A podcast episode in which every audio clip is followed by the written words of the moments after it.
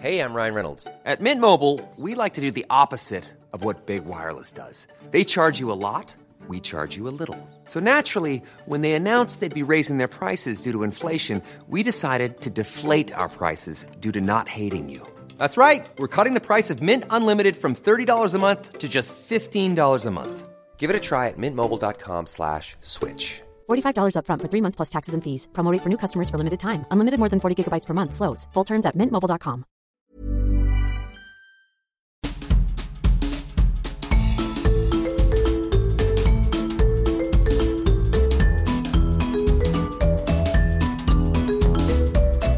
Vous écoutez le podcast de So Sweet Planet.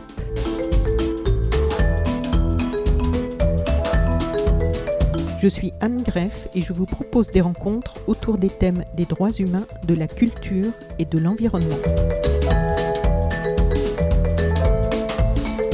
Aujourd'hui, j'accueille sur So Sweet Planet Nadège Buquet, qui est déléguée générale de la section française de Transparency International et qui co-préside aussi la maison des lanceurs d'alerte. Un sujet très intéressant, mais aujourd'hui, euh, c'est surtout pour parler de Transparency International que nous nous rencontrons. Je vais donc euh, déjà vous dire bonjour. Bonjour. Bienvenue sur So Sweet Planet pour nous expliquer un petit peu vos activités, le très gros travail de fond que vous faites euh, en France et au niveau international. Et je vais euh, donc vous laisser nous expliquer euh, déjà brièvement ce que c'est Transparency International, quelle est votre mission et votre raison d'être.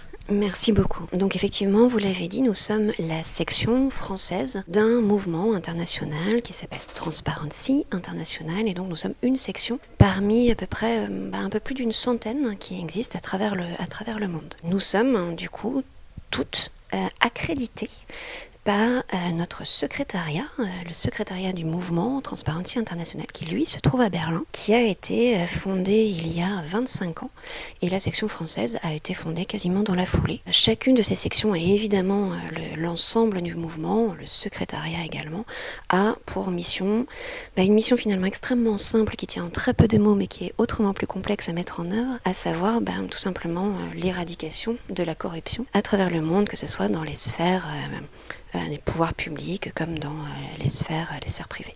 Dit comme ça, c'est vrai que ça- c'est ambitieux. hein. C'est très ambitieux. C'est très ambitieux et effectivement, comme on l'imagine, la, la corruption est euh, extrêmement difficile à, à cibler, à identifier, à illustrer et elle se cache euh, et se dissimule extrêmement, extrêmement bien. Donc la traquer euh, est un travail, euh, est un travail complexe et c'est bien là notre, notre mission à travers finalement différents types, types d'actions. La corruption, ça commence où? Ça s'arrête où? Qu'est-ce que vous vous appelez corruption? Parce que c'est énorme en fait, hein, tout ce que ça couvre. Oui, alors c'est énorme. On a euh, un droit français qui là-dessus est extrêmement, euh, euh, alors peut-être pas complet, mais assez précis.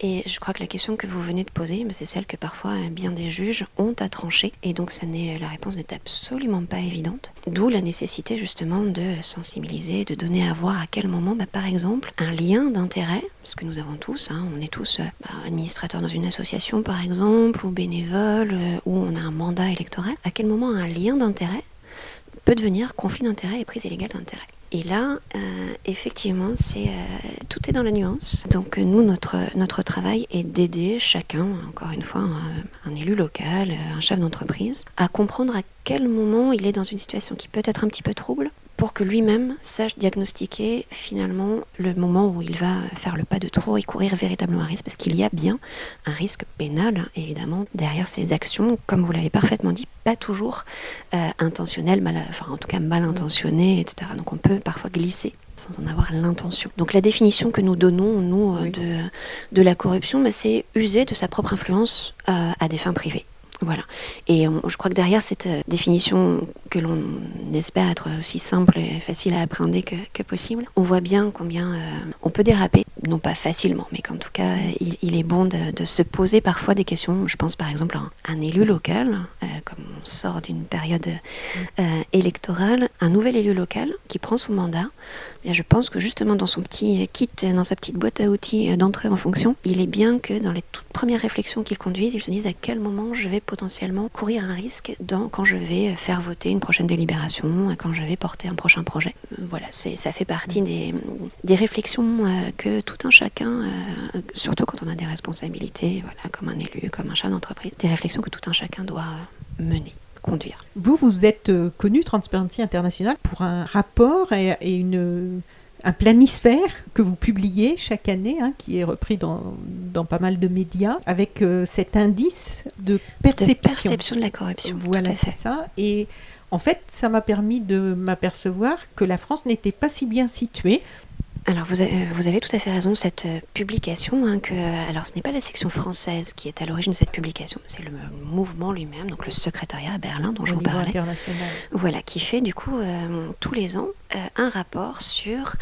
vous avez raison de le noter, sur la perception que le secteur privé a de l'évolution de la corruption. Et ce qui est important de noter, alors comme vous le disiez, la France est pas forcément extrêmement bien, extrêmement bien située. Elle est dans une juste moyenne, disons, mais ce qui est surtout intéressant de regarder, c'est de regarder ces classements en dynamique. Euh, et de voir comment la France évolue hein, d'une année, euh, d'une année à l'autre. Le score euh, de la France sur l'année 2019 est un petit peu décevant, puisque nous avons perdu dans ce classement, hein, qui est un classement qui concerne en fait 180 pays, nous avons perdu quelques places. Donc on n'en est jamais très satisfait. Hein. C'est euh, évidemment, on aimerait justement avoir euh, euh, ben, plutôt pouvoir s'enorgueillir d'un bon positionnement dans le palmarès, mais ce n'est pas le cas.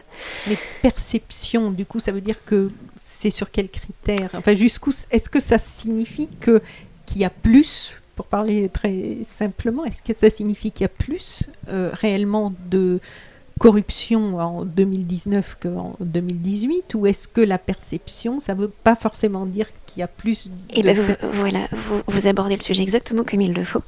Euh, aujourd'hui, on ne peut pas quantifier la corruption. Très clairement, on imagine bien que c'est. On ne va pas s'en euh, vanter. Hein. Alors voilà, on ne peut pas s'en vanter, on ne peut pas. Si on a euh, soi-même des affaires de corruption dans son entreprise, voilà, on exactement. on ne peut pas la quantifier, on ne peut pas imaginer. Enfin, on se dit que généralement les, la corruption atteint à peu près 2% de la richesse mondiale, mais c'est vraiment quelque chose qui est de, l'ordre d'une évaluation très très très large. Mm.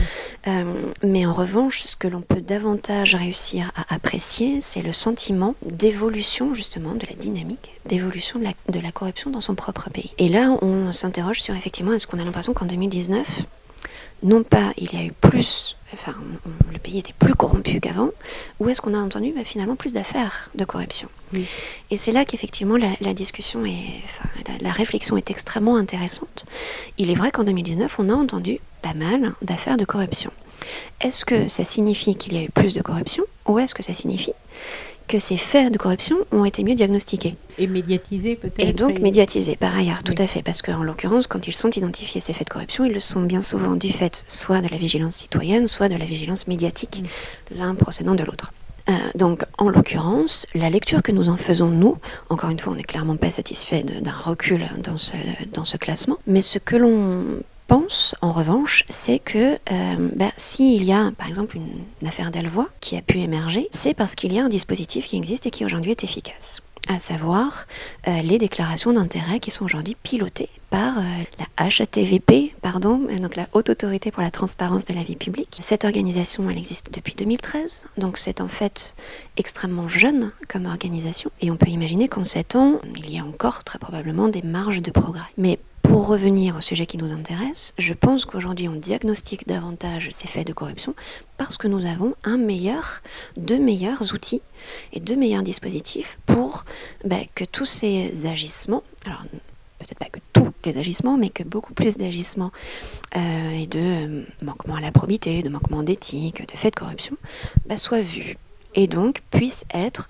si ce n'est condamnés, bah, du moins en tout cas euh, se terminer. Donc euh, j'imagine que ce classement prend en compte les, faits euh, qui ont été avérés. Parce qu'en en fait, au niveau de la population, le problème, c'est que comme il y a aussi beaucoup de médiatisation de personnes qui sont euh, présumées innocentes, mais en fait, à partir du moment où ça sort dans les médias, ça reste quand même comme ça en, dans, les mhm. esprits comme des affaires. Après, il y a aussi l'aspect qui fait du buzz et qui fait que les médias s'emparent d'un sujet à un moment donné. vous avez raison, et donc en ce sens, ça ne peut pas être totalement satisfaisant du coup, comme appréciation. Néanmoins, ce que nous, nous imaginons, c'est que tout ça procède d'un changement culturel qui est en cours et que bah, plus on donne à voir euh, des condamnations, ou en tout cas des, manquements, bah, plus il y a un encouragement effectivement à, passer le pas de ce changement culturel. Voilà. Et ça, euh, comme tout changement culturel, c'est quelque chose d'extrêmement progressif et d'extrêmement lent qui se met en place. Mais l'arsenal euh, et tous ces outils, tous ces dispositifs, hein, je pense au parquet national financier, on parlait tout à l'heure de la HATVP, mais il y en a bien d'autres. Tous ces, tous ces outils permettent d'engager, d'accélérer ce processus un peu euh, vertueux de changement culturel pour euh, voilà, une culture de ce que nous, nous défendons, en l'occurrence, à savoir une culture de la transparence. J'ai vu sur votre site qu'en fait, vous attachez une grande importance à la mobilisation citoyenne, qui est de plus en plus de citoyens qui s'intéressent et qui se réveillent et qui agissent et qui s'emparent hein, de ce sujet, parce qu'ils peuvent faire changer les choses. Donc si je vous demandais, pour les, les, les auditrices et les auditeurs qui nous écoutent, en quoi la lutte contre la corruption concerne-t-elle les citoyens? Pour les, personnes qui écoutent cette interview, qu'est-ce que vous auriez envie de leur dire? Parce que quelquefois, ça semble très loin de nous, toutes ces histoires. De, on voit des responsables politiques ou des grandes entreprises où on entend parler comme ça d'affaires de corruption. Et ça nous, on ne voit pas forcément l'impact, alors qu'il y a des vrais impacts jusqu'à nos vies quotidiennes en fait. alors c'est vrai qu'on est très loin de certains pays où euh, bah, euh, voilà, il faut payer parfois euh, le professeur ou payer le médecin pour ne serait-ce qu'accéder à bah, un cours pour son enfant ou à un rendez-vous médical. De fait, en France, on n'est pas dans quelque chose qui est aussi visible, aussi apparent et aussi frappant au quotidien dans nos vies d'individus. Mais pour autant, la corruption, c'est bien souvent d'emblée les personnes les plus fragiles et les plus exposées qui en fait vont en pâtir. Quand on parle notamment bah, d'argent euh, d'argent public qui a pu se perdre en route et manquer sa destination, bah, c'est euh, de l'argent public qui n'est pas dépensé dans les, soins, dans les, écoles, etc.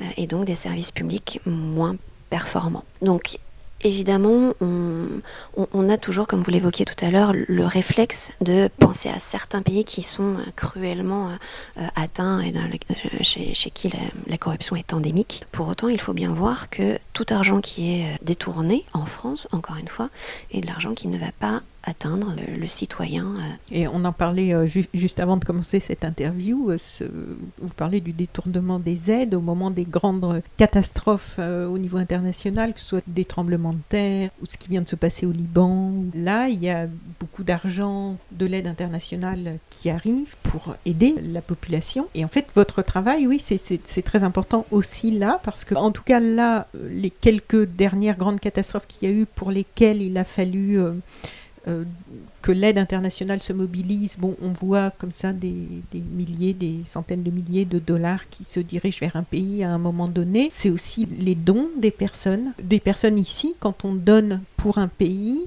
et quelquefois, bah, on donne à une ONG ou une institution que l'on connaît bien, en laquelle on a confiance. Mais si la traçabilité, s'il n'y a pas une vigilance par rapport à la corruption jusqu'aux personnes à qui ça doit bénéficier sur place, il y a toujours des possibilités de détournement et à tous les échelons. Quoi. Donc c'est et pour ça, à notre sens, il y a un seul et unique remède, c'est la transparence. C'est-à-dire qu'il ne s'agit absolument pas de remettre en cause ces aides, parce qu'une part, et d'ailleurs la Banque mondiale a réalisé une étude sur le sujet dont le résultat est vraiment cruel, c'est-à-dire qu'il y a une part, mais de hauteur d'une dizaine de pourcents de montants d'aide qui n'arrivent jamais à leur destination. Et encore une fois, pour nous, le remède, c'est la transparence. Tout simplement rendre visible l'ensemble du processus, l'ensemble du dispositif, du moment de la décision à euh, la réalité du versement opéré et du projet qui est financé.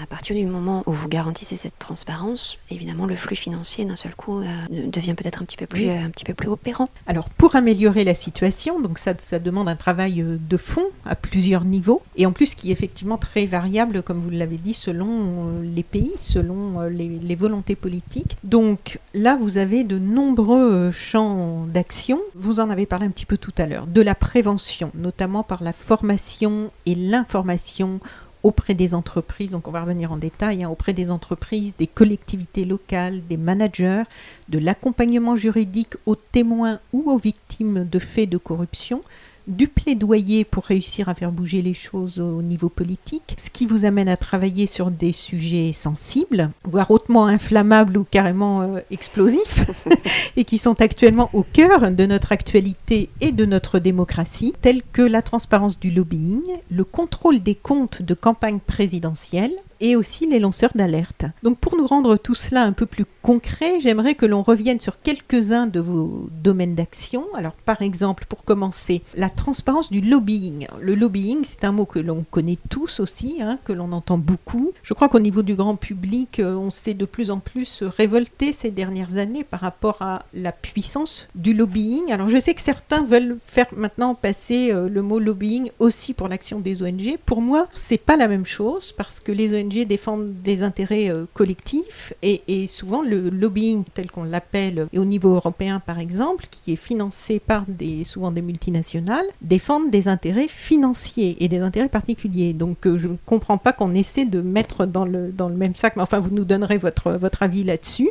Et, donc euh, si on commence par la transparence du lobbying, en quoi c'est important, quelles sont les actions que vous mettez en place par rapport à ça? Puisque c'est important de le dire, on n'est pas complètement impuissant, vous faites des choses, quelles choses faites-vous, quels résultats euh, y a-t-il déjà ou peut-on espérer? Un petit débriefing. Alors c'est un, sujet absolument enthousiasmant et je vais commencer peut-être par vous surprendre, mais pour nous, nous sommes euh, un lobby parmi d'autres. Tout simplement, et évidemment, le préalable, c'est d'en donner une définition, évidemment. Le lobbying, pour nous, c'est une activité d'influence. On influence la décision publique. À partir de là, comme vous l'avez parfaitement dit, on a des intentions différentes. Euh, soit on va euh, influencer la décision publique parce qu'on défend une cause, la transparence, la démocratie, euh, la restitution au pays d'origine des avoirs issus de la corruption, on y reviendra. Oui. voilà, donc ça. Les biens mal acquis. Les biens mal acquis, les fameux biens mal acquis, exactement. Donc notre première mission chez Transparency, c'est effectivement d'aller convaincre euh, les membres du gouvernement, les parlementaires, qu'à un moment, il va falloir faire bouger les lignes. Quand on veut justement bah, euh, éviter euh, la suspicion latente, le recul démocratique, etc. Donc ça, c'est vraiment, nous, notre mission première. C'est d'aller agiter, d'aller conquérir, d'aller convaincre, et donc de parler à ceux qui ont la décision. Malheureusement, ce n'est pas nous. Donc on va travailler avec, les, encore une fois, les membres du gouvernement et les parlements. Donc vous citiez deux intentions éminemment différentes. On peut être lobbyiste et défendre des intérêts privés, défendre euh, sa propre cause, mais avoir une intention euh, totalement euh, lucrative, commerciale, etc., de développement de son activité économique. C'est le cas de bien des sociétés qui vont effectivement euh, bah, essayer d'avoir l'oreille de tel parlementaire pour que quand il va voter l'amendement, il le vote dans le bon sens. Mais on peut aussi être une association et une ONG qui vont, avec des moyens bien souvent extrêmement différents. Alors il existe aussi de très très grosses ONG extrêmement puissantes, hein, mais c'est pas le plus. Voilà, il y a une la petite disparité de moyens entre une grande société et une, ONG, en tout cas comme, comme les Transparency International. Mais pour autant, les moyens, en tout cas, l'action va être la même. C'est-à-dire qu'on va aller essayer de convaincre du bien fondé, dans notre cas, de la cause que l'on défend et donc des valeurs que nous nous défendons. Une fois que l'on a dit ça et que du coup on, on, sait de quoi on parle quand on parle de lobbying, on se dit que certes on veut bien être comme vous le disiez, bah, finalement mis dans le même bateau. On fait tous du lobbying ou du plaidoyer. On a une petite préférence pour le terme de plaidoyer, mais oui, c'est un peu plus noble quand même. Surtout que le lobbying a été entaché de pas mal de détournements, d'enquêtes bidonnées, de tout un tas de, de, recherches de manipulation quand même. Oui, et puis il faut reconnaître que le lobbying traîne, euh, c'est bah, l'origine du, du mot, c'est-à-dire que ce sont les discussions qui se font dans le lobby, c'est-à-dire dans le couloir, à côté, parce que finalement on n'assume pas tant que ça la discussion. Donc ça c'est euh, probablement l'origine, l'origine du terme. Nous ce que l'on préfère se dire c'est que bah, voilà, nous faisons tous cette même action, mais nous cherchons à atteindre évidemment des fins tout à fait différentes. En revanche, pour qu'on accepte de se dire qu'on fait tous partie finalement d'une même grande famille de lobbyistes, on défend des principes. Et en l'occurrence, un principe notamment de transparence. C'est-à-dire que ce que l'on veut, ce que l'on demande, ce que l'on réclame, et ce pourquoi justement nous essayons d'influencer les parlementaires pour qu'ils nous donnent raison, c'est que ben, tout, euh, alors on parle de lobbyistes, on parle de représentants d'intérêt, c'est la même chose, que euh, nous soyons tous obligés à rendre nos actions transparentes. Et donc, depuis quelques années maintenant, il existe, encore une fois, c'est un effet d'une loi, donc là aussi les choses avancent, il existe un répertoire des représentants d'intérêt. Super. On a un annuaire des représentants d'intérêt. C'est-à-dire de- des représentants officiels, pas- Exactement. pas, pas dans le couloir, là, des représentants Alors, euh, qui s'affirment comme tels. Voilà. Mais effectivement, autant on se félicite que ce répertoire existe, autant la réalité aujourd'hui de cet outil est très loin de l'intention originelle qui était portée par la loi. Ça, c'est au Euh, niveau de la France C'est au niveau de la France, de la exclusivement France. de la France, oui, Oui. oui, tout à fait. C'est-à-dire que nous avons, depuis maintenant un petit peu plus de trois ans, une loi contre la corruption, pour la transparence, dans laquelle justement ce répertoire a été voulu, a été créé. Simplement, ce répertoire aujourd'hui, bah, c'est un annuaire, quoi. C'est un annuaire des représentants d'intérêt, des lobbyistes. Nous, ce que nous voulons, c'est que tout citoyen qui s'intéresse à bah, comment la loi sur l'agroalimentaire, comment la loi sur euh, voilà, tout- toutes les lois qui passent, comment elles ont été influencées, Mm. par qui et dans quel sens? Ça, Qu'est-ce qui fait que les pesticides, euh, voilà. On Qui n'avance a défendu quoi voilà, qui a défendu quoi sur, euh, sur un- une loi comme, euh, comme celle-ci? Et aujourd'hui, c'est- toutes ces réponses-là sont censées figurer notamment dans ce répertoire. Mais je vous encourage hein, d'ailleurs, faisons l'exercice, connectons-nous euh, au site de la HATVP dont on parlait tout à l'heure, la Haute Autorité pour la Transparence de la Vie Publique. Donc ça, c'est accessible à tout le C'est monde. accessible. C'est un site internet euh, qui justement anime ce fameux répertoire. Dans ce répertoire, vous saisissez le nom d'une ONG euh, ou d'une grande société et vous devez euh, pouvoir accéder aux actions de lobbying qu'elle a menées.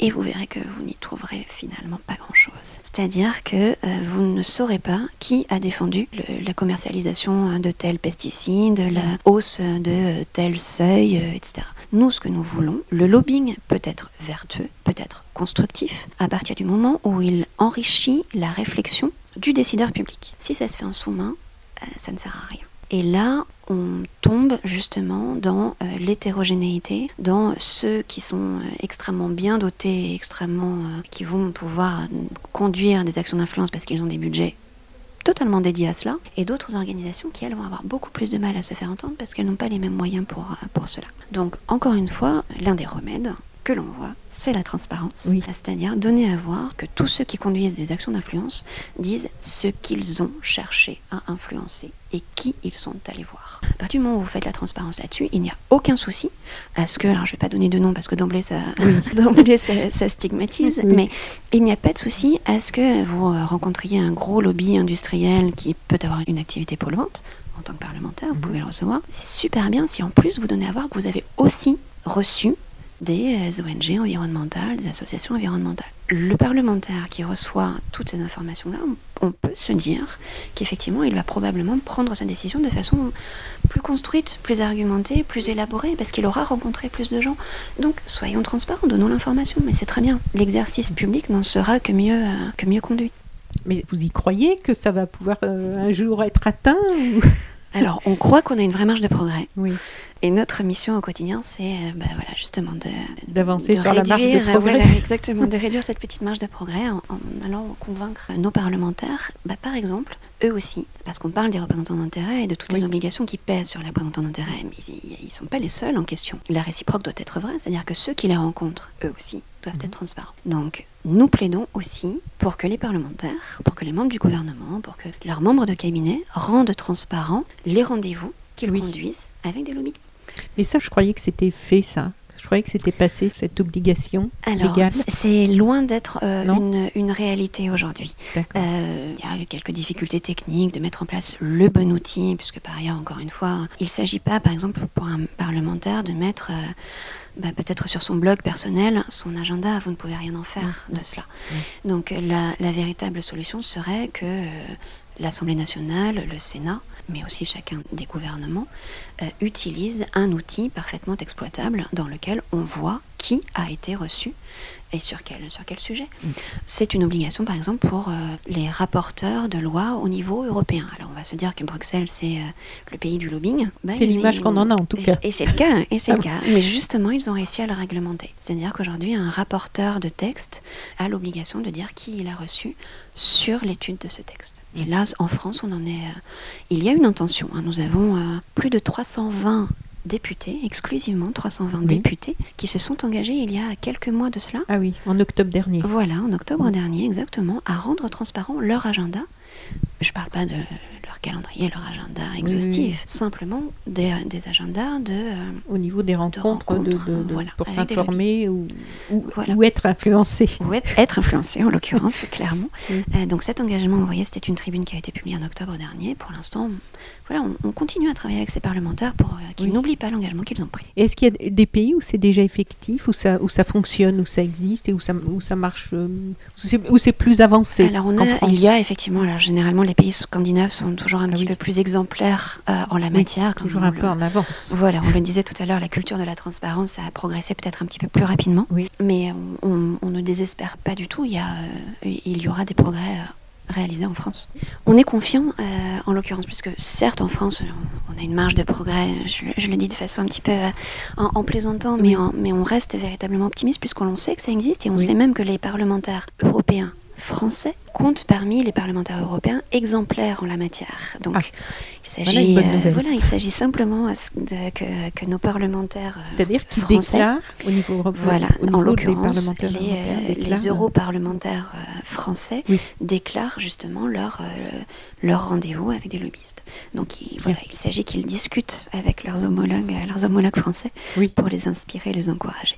Dans le cadre des campagnes électorales, vous invitez les candidats à s'engager à mettre en œuvre vos propositions pour améliorer cette situation. Et lors des dernières municipales, 9 des 10 plus grandes villes de France s'y sont engagées. Est-ce que vous pouvez nous donner, euh, pas, pas dans le détail, mais quelques-unes de ces propositions sur lesquelles ils se sont engagés, par exemple? Bien sûr. Alors, encore une fois, hein, le maître mot, je l'aurais beaucoup répété, mais on les a encouragés tout simplement à mettre en place bah, de la transparence. Oui. Non pas euh, pour euh, tout voir, tout savoir, tout contrôler, mais simplement parce qu'en fait, la transparence, c'est leur meilleur moyen de protection. À eux. On parlait tout à l'heure du risque pénal. En fait, en faisant cet exercice, euh, un élu qui accède à un mandat pour la Mhm. première fois, ce que nous lui recommandons de façon toute simple, c'est de dresser une sorte de cartographie de ce que l'on appelle ses intérêts.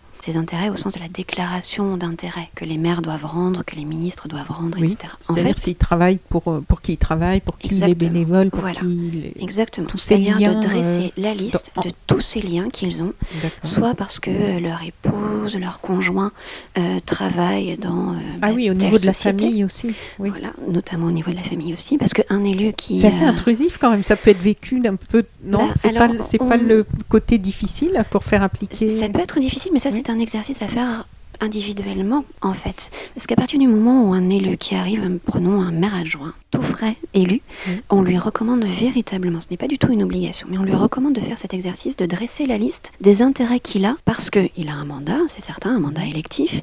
Il peut être membre d'une association, membre du bureau d'une association, et euh, dans ce cadre-là, il a une responsabilité.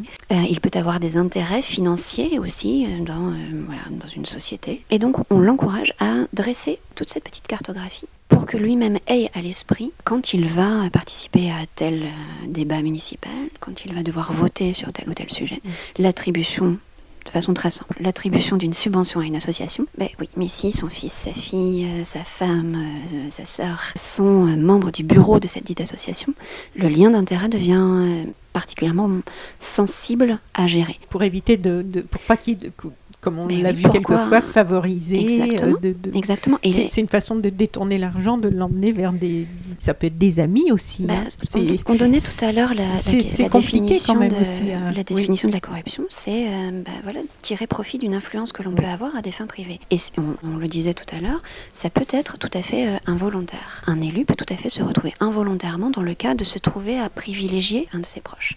Donc simplement pour se prémunir de ce risque-là, parce qu'il est finalement assez facile, encore une fois, hein, d'aller flirter euh, avec la ligne rouge, dressons cette cartographie, tout simplement. Donc, parmi les recommandations du coup que nous avons adressées à ceux qui étaient encore candidats, euh, en leur disant quand vous serez élu, est-ce que si vous êtes élu, est-ce que vous vous engagez à prendre ces différentes propositions que l'on vous fait? Il y avait bah, justement le fait de dresser un registre des déports. Exactement dans la continuité de l'exemple que je vous donnais, à partir du moment où vous savez que vous avez un lien d'intérêt en tant qu'élu local, vous vous déportez. C'est-à-dire que vous ne prenez part ni à la discussion ni au vote. Et là, vous ne courez aucun risque. Donc, vous voyez à quel point là, la transparence n'est pas une lourdeur administrative et une contrainte, mais simplement une protection pour l'élu.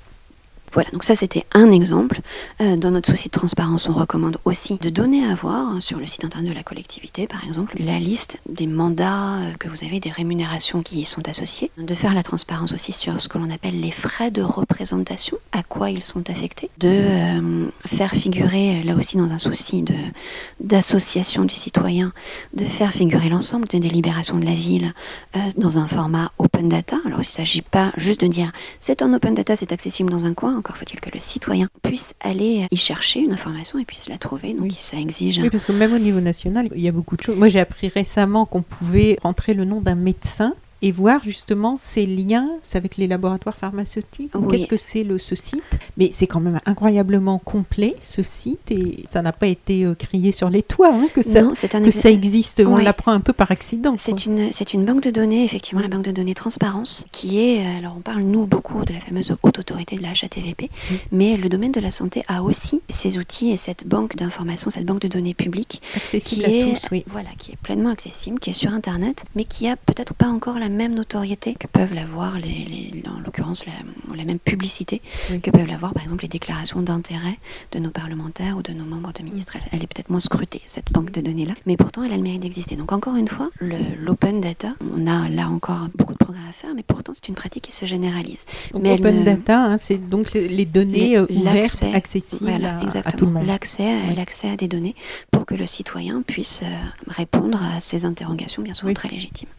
Mais quand vous dites 9 des 10 plus grandes villes de France se sont engagées sur, sur vos propositions là au moment des, des municipales, des municipales euh, donc il y a une ville qui ne s'est pas engagée. Oui, alors on a tendance. Ils ont des à... bonnes raisons. Il y a toujours, des, il y a toujours des bonnes raisons. Peut-être, oui. peut-être se disent-ils qu'ils ont déjà tout réalisé. Ah oui. Je ne sais pas, mais euh, en, en, revanche, euh, l'engagement c'est une chose. Nous, ce qui nous intéresse maintenant, c'est bah, d'animer le suivi de ces engagements, c'est-à-dire d'accompagner ces collectivités de bonne intention et de voir dans quelle mesure elles vont réaliser les six engagements que nous leur avons proposés, puisqu'elles se sont dit prêtes à cela. Donc, dans les mois qui viennent, il va nous falloir nous euh, bah, monitorer ces engagements et voir si l'engagement aura été suivi d'effet. Dans vos champs d'action, il y a la réforme du financement de la vie politique. Oui. Et notamment la réforme du contrôle des comptes de campagne présidentielle. Là aussi, on a eu quand même quelques scandales qui se sont succédés. Quelle est la situation aujourd'hui et à quelle réforme souhaitez-vous euh, arriver? Alors, nos jours d'optimisme, on, on, se réjouit d'une affaire parce qu'on dit qu'il va y avoir une super avancée législative. C'était le cas avec l'affaire Cahuzac. Au lendemain, il y a eu la création de la HATVP, dont je n'arrête pas de vous parler. Mmh. Là, sur, sur, le sujet du financement des campagnes présidentielles, en l'occurrence, c'est l'affaire Urba, financement euh, du parti politique, en l'occurrence, qui a suscité la création, alors encore un acronyme, et j'en suis désolée, mais la création de la CNCCFP. Donc, c'est la Commission nationale consultative du financement des comptes de campagne. Et cette cette instance, elle a été créée il y a 30 ans, à l'époque où en fait on pouvait commencer à mobiliser du financement public pour financer une campagne. Et donc elle était chargée simplement de euh, vérifier qu'il euh, n'y avait pas de dépassement de plafond pour pouvoir garantir après le remboursement des sommes. 30 ans après, euh, alors même que euh, le financement d'une campagne, euh, on, on, va parler là hein, exclusivement des campagnes présidentielles en fait, oui. le financement d'une campagne électorale est devenu quelque chose d'autrement plus complexe, d'assez tentaculaire, d'assez vertigineux, avec des montants, des montants formidables. Cette CNCCFP, elle fonctionne aujourd'hui, elle a toujours les mêmes missions que celles qu'elle avait il y a 30 ans. Et en l'occurrence, elle arrive en bout de course, c'est-à-dire une fois que l'élection est terminée, que en l'occurrence le président de la République est élu, à ce moment-là, on a les informations nécessaires pour vérifier si les comptes de campagne étaient sincères ou pas. En attendant, le président de la République est élu. Il est arrivé. C'est problématique quand même. C'est problématique, d'autant qu'il est arrivé que des comptes de campagne d'une élection présidentielle soient invalidés. Le statut pénal du chef de l'État fait que le chef de l'État reste le chef de l'État. Donc ça, très clairement, euh, on ne peut pas s'en satisfaire aujourd'hui et donc évidemment, nous avons, nous menons une action de plaidoyer pour faire évoluer les missions de cette fameuse commission consultative des comptes de campagne pour faire en sorte que le monitoring des financements des campagnes présidentielles ne se fasse pas intégralement en aval, c'est-à-dire quand il est trop tard pour agir. Le monitoring, c'est-à-dire la... Bah, la vérification, voilà, la euh, vérifier par exemple qu'il n'y a pas de double comptabilité, par exemple. Mhm. Euh, tout cela, il faut que l'on puisse le faire en cours de campagne. C'est quelque chose d'extrêmement complexe. Euh, on ne dit absolument pas le contraire, mais simplement, je pense qu'il est intéressant d'avoir une certaine exigence là-dessus. On parle quand même simplement de désigner le, le président de la République de notre pays. Oui, Donc qui c'est- prendra des décisions qui nous concerneront tous. ah, voilà. Et par ailleurs, euh, quand on se tourne vers euh, le passé, on voit que nous sommes encore aujourd'hui à connaître des procès de financement illicite d'il y a 25 ans. Donc ce n'est pas comme si on était en train de euh, se prémunir d'un risque qui potentiellement pourrait euh, s'avérer. Euh, on a des épisodes cruels de suspicion, euh, de financement occulte, de double comptabilité. Enfin voilà, il y en a. Je pense à- aux, aux proches d'Édouard Balladur qui ont été accusés en ce sens. Édouard Balladur lui-même qui sera devant la Cour de justice de la République dans quelques mois. Le procès Big Malion qui arrive, la suspicion de financement libyen, l'affaire Karachi. Enfin, on ne parle que de financement d'élections présidentielles. Et par ailleurs, nous sommes euh, maintenant à un peu moins de deux ans d'une prochaine nouvelle échéance. Donc il est urgent de pouvoir garantir aux Français qu'une deuxième, à minima, affaire Big Malion en tout cas, ne peut plus se tenir. Et est-ce que vous avez des avancées concrètes par rapport à, à justement à la prochaine élection Est-ce que vous, est-ce qu'on peut avoir bon espoir ou est-ce que Alors, ça un- résiste?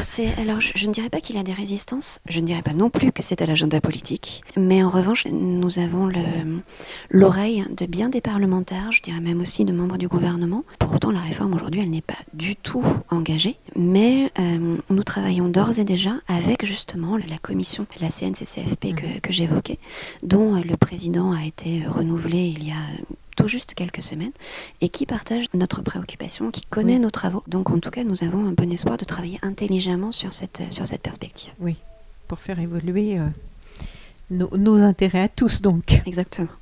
Alors l'affaire des biens mal acquis, justement, ça c'est une formule qu'on a beaucoup entendue aussi, hein, relative au patrimoine français de plusieurs chefs d'État étrangers. Est-ce que vous avez été lié en fait directement à cette affaire euh, en tant que Transparency International? Comment ça s'est Qu'est-ce que vous pouvez nous, nous en dire?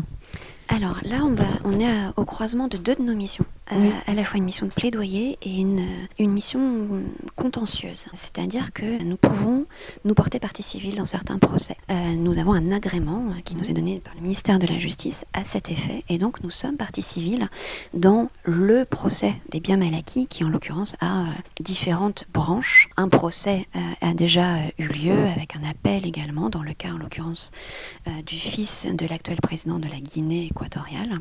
Donc peut-être la première chose c'est qu'est-ce que c'est que ce Oui. sujet des Oui, biens oui. expliquons ça un peu clairement. les, les fameux BMA, pour finir sur les acronymes. Donc, il s'agit en fait de sommes d'argent qui ont été détournées dans des pays étrangers, donc issues de corruption dans les pays étrangers, mais qui ont été utilisées par bien souvent des chefs d'État, des membres du gouvernement, euh, en les dépensant, en l'occurrence en France. Et c'est pour ça que nous avons un intérêt à agir, c'est pour ça que nous sommes légitimes à ce moment-là à intervenir. Pour vous citer quelques exemples, bah, bien souvent cet argent va servir à acheter euh, une villa, des voitures, bref, des produits de luxe. Des hôtels particuliers sur Des les grandes avenues parisiennes. Voilà, que de très jolies choses et de, des choses très coûteuses. Et donc, en fait, bien souvent, quand on arrive à faire la démonstration que ces sommes ont été prises illégalement dans le pays d'origine, Oui. on peut réussir à confisquer, confisquer ces sommes en France. D'où les procès, les procès en cours et les procès à venir, puisqu'il y en a, il y en a d'autres à venir probablement dans les tout prochains mois. Et- Et, tout notre enjeu, je- vous disais que nous sommes à la lisière de deux missions, l'action contentieuse et la- et l'action de plaidoyer.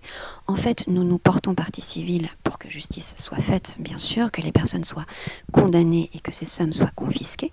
Mais notre objectif ultime n'est pas tant de condamner monsieur ou madame que de pouvoir restituer à la population d'origine les sommes dont elle a été spoliée. Et pour boucler avec ce que l'on se disait au, au tout début, toutes ces sommes, c'est autant d'argent qui n'aura pas été investi dans les écoles, dans les infrastructures, dans les hôpitaux du pays d'origine, dont on peut imaginer que le besoin était, se faisait cruellement ressentir. Donc notre objectif est que une fois condamnés, ce qui sont des processus extrêmement longs, Eh oui. on parle de procès qui peuvent durer une Oui, dizaine parce que d'années. ça a démarré quand C'est ça date maintenant. Notre expertise à nous, elle date déjà de, de 10 ans. Ah oui, c'est ça. Donc l'instruction est extrêmement longue. En plus, bien souvent, enfin, dans le cas notamment de certaines des personnes qui sont inquiétées, la personne est décédée. Donc il s'agit après de réussir à retrouver comment l'argent a été réparti. Enfin voilà, donc ce sont des processus avec des instructions extrêmement fastidieuses, bien souvent. Mais du coup, c'est un procès avec plusieurs personnalités Initialement, à l'intérieur ou- c'était un procès, le procès des biens mal acquis.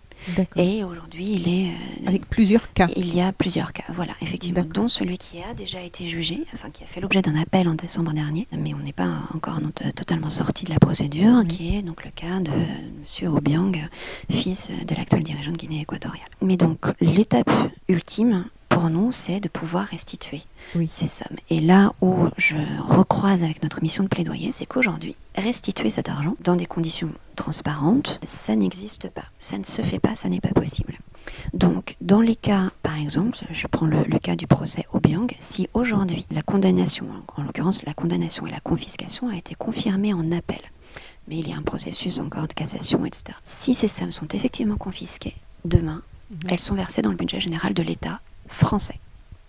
Et elles ne reviennent pas à la population de Guinée équatoriale. Là. Voilà, c'est une double peine. Oui, c'est une drôle d'histoire, là, quand même. C'est une drôle d'histoire. Euh, donc, d'un, nous ne pouvons pas, enfin, l'État français d'ailleurs, puisque c'est la responsabilité de l'État français, il ne peut pas renvoyer, restituer l'argent. Il ne peut pas, vous voulez dire, au niveau de la loi, quoi, du Oh, oui, chemin juridique que ça doit prendre. C'est-à-dire qu'aujourd'hui, Oui. l'outil législatif n'existe pas. Donc, nous sommes dans notre rôle de lobby, de aller convaincre l'État français qui est en l'occurrence tout à fait convaincu déjà, parce que c'est un travail que nous menons Oui. avec les membres du gouvernement depuis déjà, et, et, et également des parlementaires extrêmement actifs sur le sujet depuis plusieurs années maintenant. Donc nous avons bon espoir que ce sujet, qui est bel et bien déjà à l'agenda politique, finisse par déboucher. Mais pour l'instant, nous ne savons pas quel sera le mécanisme. Parce qu'il peut y avoir plusieurs outils à mettre en place. Mais en tout cas, cela devient véritablement urgent, puisque si la décision de justice vient à être rendue et que nous n'avons pas créé cet outil et ce mécanisme de restitution de l'argent, il restera bloqué dans le budget général de la France. Ce qui relève en soi d'une injustice. Et alors, euh, donc ça, c'est pour bientôt. Alors évidemment, on, on ne lâche rien euh, en la matière, mais déjà depuis longtemps, on a été à l'origine d'un colloque sur le sujet euh, avec la présence de notamment d'un sénateur euh, en pointe sur le sujet qui nous aide beaucoup. Euh, tout récemment, le président Macron a mandaté un rapport d'autres parlementaires pour justement travailler sur cette sur cette mécanique. Euh, donc voilà, les, les choses, La les choses restitution, vous dites donc dans le budget de l'État concerné. Mais si la présidence actuelle de cet État n'est pas plus, euh, Voilà. C'est c'est un autre. que- Qu'est-ce qu'il faut faire Alors, là euh, c'est-à-dire que vous avez, vous avez parfaitement raison, il ne s'agit pas juste de restituer. Nous, ce que l'on veut, c'est certes restituer, mais avec des garanties. C'est-à-dire que le travail ne peut pas se faire sans un échange de, entre homologues, c'est-à-dire entre le gouvernement français et le gouvernement concerné, avec l'implication des représentants de la société civile qui doivent être les garants euh, du bon, de la bonne transparence, euh, euh, et de la bonne, du bon processus de redevabilité, etc. Oui. C'est peut-être probablement là que les choses seront les plus difficiles. Parce que vous, avez raison, parfois le, le gouvernement toujours en place dans ce pays étranger, bah, évidemment on peut imaginer que si on restitue la somme, elle va revenir abonder oui. les circuits de corruption. Oui. Donc il faut évidemment s'en prémunir et obtenir toutes les garanties possibles pour que ce ne soit pas le cas. D'où l'importance de l'implication des représentations de la société civile et donc d'ONG homologues. Et bien souvent, ce n'est plus forcément la même famille qui est au pouvoir, mais les liens restent quand même euh, assez proches. Euh, Oui. Donc euh, voilà, le, le sujet est extrêmement complexe. Mais ces histoires de biens mal acquis, parce que en fait, euh, c'est vrai que quand on entend parler de la Cour pénale internationale, quand on entend parler euh, là sur les biens mal acquis, bon, on a, on a l'impression que c'est toujours les Africains qui sont, qui sont concernés. Est-ce qu'il y a dans l'affaire des biens mal acquis, dans les affaires en cours euh, au sein de ce procès euh, global, est-ce qu'il y a des, est-ce que ça peut être des personnalités d'Amérique latine ou de d'Asie ou de Alors, pour ce qui est des procès dans lesquels nous, nous sommes partie civile, nous sommes partie civile dans trois procès qui sont liés à euh, d'anciens euh, ou euh, d'anciens chefs d'État africains. Mais ça n'est absolument pas les seuls et uniques cas. En l'occurrence, il y a eu, il y a quelques mois, un autre cas avec cette fois-ci l'Ouzbékistan. Et des sommes qui, là aussi, ont été, ont été confisquées par la France dans le cas de, en l'occurrence, Gulnara Karimova, donc la fille de l'ancien, de l'ancien dirigeant ouzbek. C'est bien de le dire. C'est bien de rectifier certaines, certains a priori, tout à fait. Alors la protection des lanceurs d'alerte, parce que là, euh, c'est quand même un grand sujet, hein, euh, puisque rien que ces trois mots-là, protection des lanceurs d'alerte, ça veut dire qu'ils ont besoin d'être protégés. Comment se passe votre action par rapport à ça? Parce que à la fois, ça semble tellement important et tellement essentiel et tellement curieux de savoir que les personnes qui s'engagent à être lanceurs d'alerte, c'est-à-dire qui vont dénoncer des choses dont ils ont connaissance, qui ne sont pas normales, pour employer un vocabulaire très basique, vont se retrouver, et là malheureusement il y a quand même de nombreux cas maintenant, vous le savez mieux que moi, dans des situations complètement incroyables de harcèlement, de menaces, de représailles. de, de représailles, de mise en danger de leur propre vie pour certains, de perte de travail, de... enfin c'est quand même euh, incroyable quoi. Donc, est-ce que vous pouvez nous parler un petit peu de, de la situation aujourd'hui? Je sais qu'il y a quand même eu aussi des progrès de fait pour la protection des lanceurs d'alerte. Alors là, est-ce que entre ce qui se fait sur le papier et la réalité, il faut après que ça soit suivi des faits? On en est où? Est-ce que cette protection aujourd'hui euh, fonctionne mieux? Qu'est-ce que vous vous faites comme travail par rapport à ça? Puisque je sais que vous faites un travail aussi dans les entreprises et dans pas mal de champs d'action. Alors peut-être un, un élément de contexte, parce qu'aujourd'hui, euh, l'ONG est véritablement positionnée sur la protection des lanceurs d'alerte, c'est la Maison des lanceurs d'alerte. La Maison des lanceurs d'alerte, c'est une toute jeune organisation. Euh, elle a été créée à la fin de l'année 2018. C'est encore une organisation vraiment toute jeune, mais formidablement active, et qui a été fondée euh, sous l'impulsion d'une dizaine hein, d'organisations, cofondées par Sciences Citoyennes et par Transparency International, qui étaient deux associations qui ont beaucoup travaillé en amont de la création de la maison, mais aussi en amont du texte de loi qui, pour la première fois dans le droit français, donnait une définition de ce qu'était un lanceur d'alerte, ce qui est quand même un moment, euh, quelque chose d'assez euh, historique, en tout cas extrêmement significatif, même si c'est loin d'être suffisant aujourd'hui, parce que c'est pas parce qu'on sait à peu près ce que c'est qu'un lanceur d'alerte qu'on arrive à le protéger. Donc ça, c'est l'étape qui reste à faire. Mais donc la, maison des lanceurs d'alerte existe depuis deux ans, et euh, parmi les, euh, les très actifs participants de la maison des lanceurs d'alerte, vous avez euh, donc évidemment Sciences Citoyennes, vous avez Anticor, le syndicat national des journalistes, Sherpa également, enfin voilà, une Mediapart, enfin vraiment beaucoup d'acteurs, euh, l'UGIC CGT, la CFDT cadre, solidaire, enfin,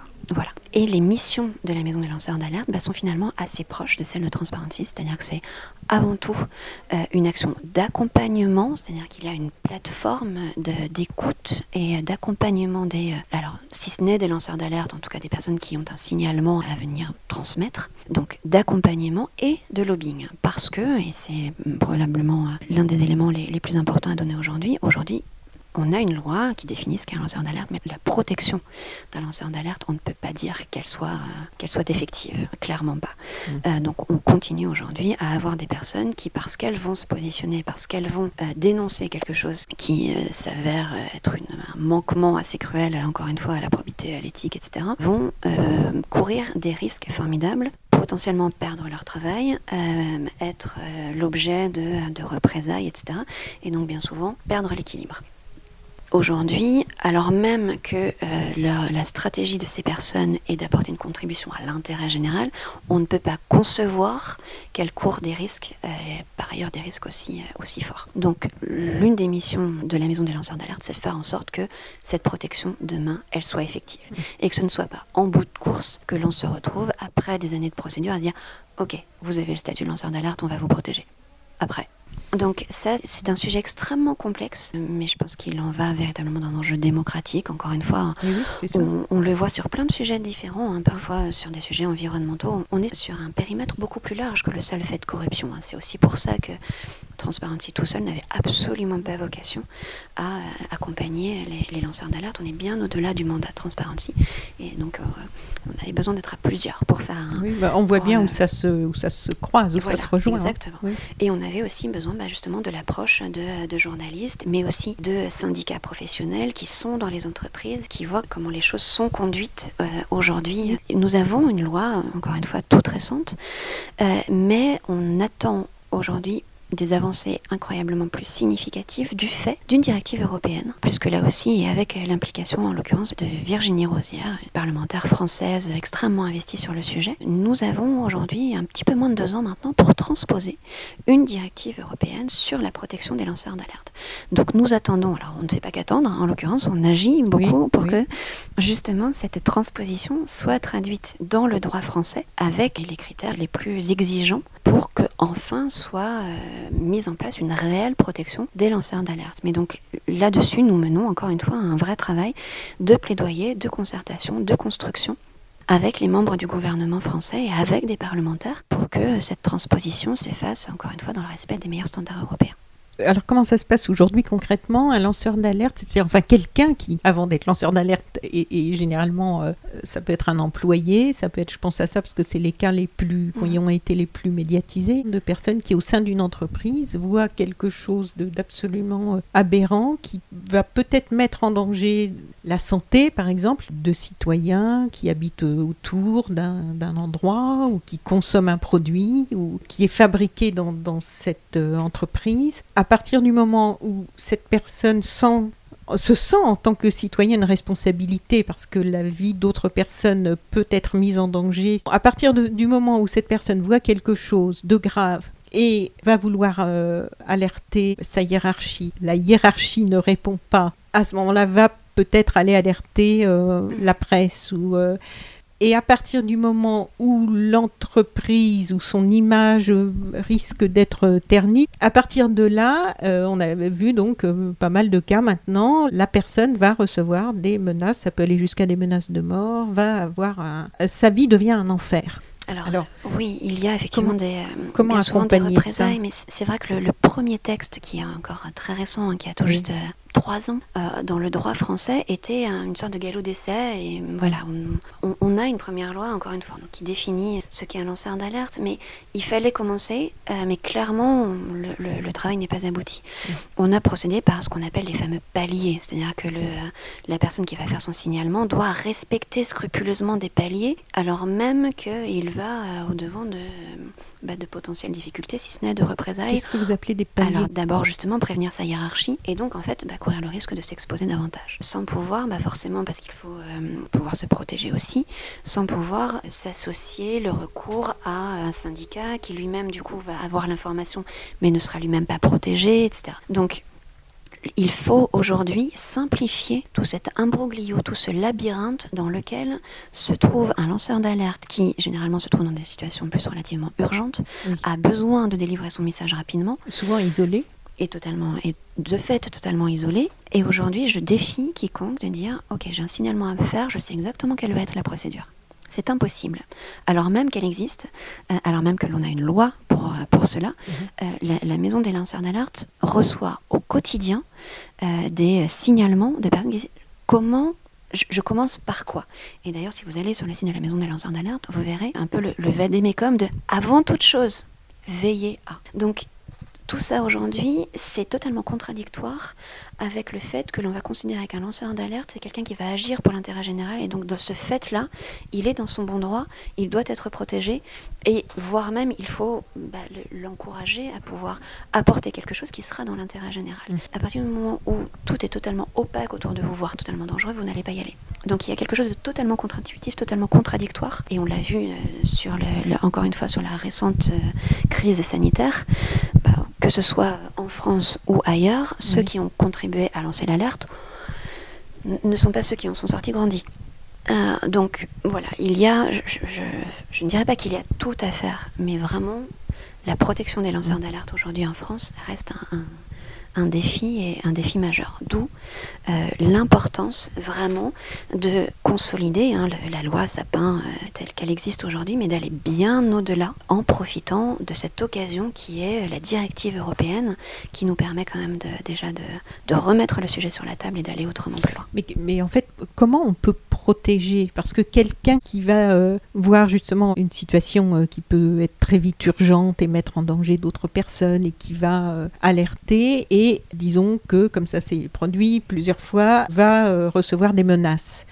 Qui peut faire quelque chose et, comment On a aujourd'hui une, organisation qui monte en responsabilité sur ce sujet, qui est le défenseur des droits. C'est une mission qui a été confiée au défenseur il y a, euh, il y a très très peu de temps maintenant. C'est intéressant d'ailleurs de voir que dans le rapport d'activité du défenseur des droits de 2019, on, voit que l'organisation commence à s'emparer du sujet, mais je pense avec des moyens euh, qui ne sont pas ceux qui doivent être dévolus à euh, véritablement euh, bah, l'institution identifiée pour répondre en partie en tout cas à ses, à ses besoins. Donc euh, je pense qu'on a besoin dans un premier temps de simplifier le parcours du lanceur d'alerte, de garantir sa protection et de euh, lui flécher des euh, interlocuteurs et des appuis euh, comme la maison des lanceurs d'alerte par exemple qui eux-mêmes doivent pouvoir apporter leur soutien de façon assez protégée également en fait. Il s'agit évidemment pas en les accompagnant de les mettre en, en difficulté en risquant de transmettre des informations.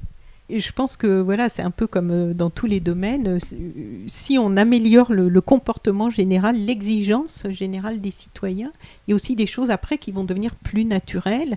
Le travail d'information que vous faites auprès des justement des collectivités, auprès de tout ça, à partir du moment où ça sera plus intégré, il y aura déjà plus à faire de, de formation. Une fois que ça va être, euh, donc on peut espérer euh, passer en, sur un- une nouvelle société en fait, comme, comme dans beaucoup de domaines actuellement. Bah écoutez, en tout cas, euh, voilà, on, Oui, il n'y aura on plus de investit corruption. tous nos efforts, tous nos efforts là-dessus, mais on- voilà, le, le changement culturel, euh, on y croit, on y croit. Il faut, il faut y croire. Il faut, il faut y croire en ce moment, oui. Ok.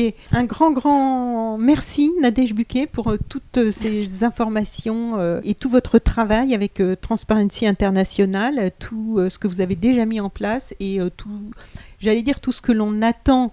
Euh, de tout ce que vous êtes en train de mettre en place et de tout ce sur quoi vous travaillez, mais j'ai bien compris que maintenant il ne suffit plus pour nous d'attendre, il faut aussi euh, rejoindre les forces vives, que ce soit par votre site internet, pour s'informer de tout ce que l'on peut faire au niveau local pour euh, rendre les choses non pas plus ennuyeuses et, plus fastidieuses et plus contraignantes, mais au contraire les vivre d'une façon plus légère et plus éthique et plus saine. Ce sont les mots qu'on peut employer. C'est- C'est tout à fait juste. oui, oui. Ok. Merci beaucoup de Merci nous avoir rendu ça accessible. Et puis, euh, bah, je vais vous dire bonne continuation. Merci infiniment. Chères auditrices, chers auditeurs, si vous avez apprécié ce podcast de So Planet, n'oubliez pas de lui mettre un avis favorable sur votre application de podcast, par exemple 5 étoiles sur Apple Podcast, et de rédiger un avis sympathique. Cela me fera plaisir. Pour plus d'informations sur les droits humains, l'environnement et la culture, vous pouvez suivre la page So Planet sur Facebook. Enfin, n'oubliez pas de vous abonner gratuitement, soit à la newsletter sur le site sosweetplanet.com, soit au podcast sur votre application de podcast pour être informé des prochains podcasts de So Sweet Planet mis en ligne. À bientôt.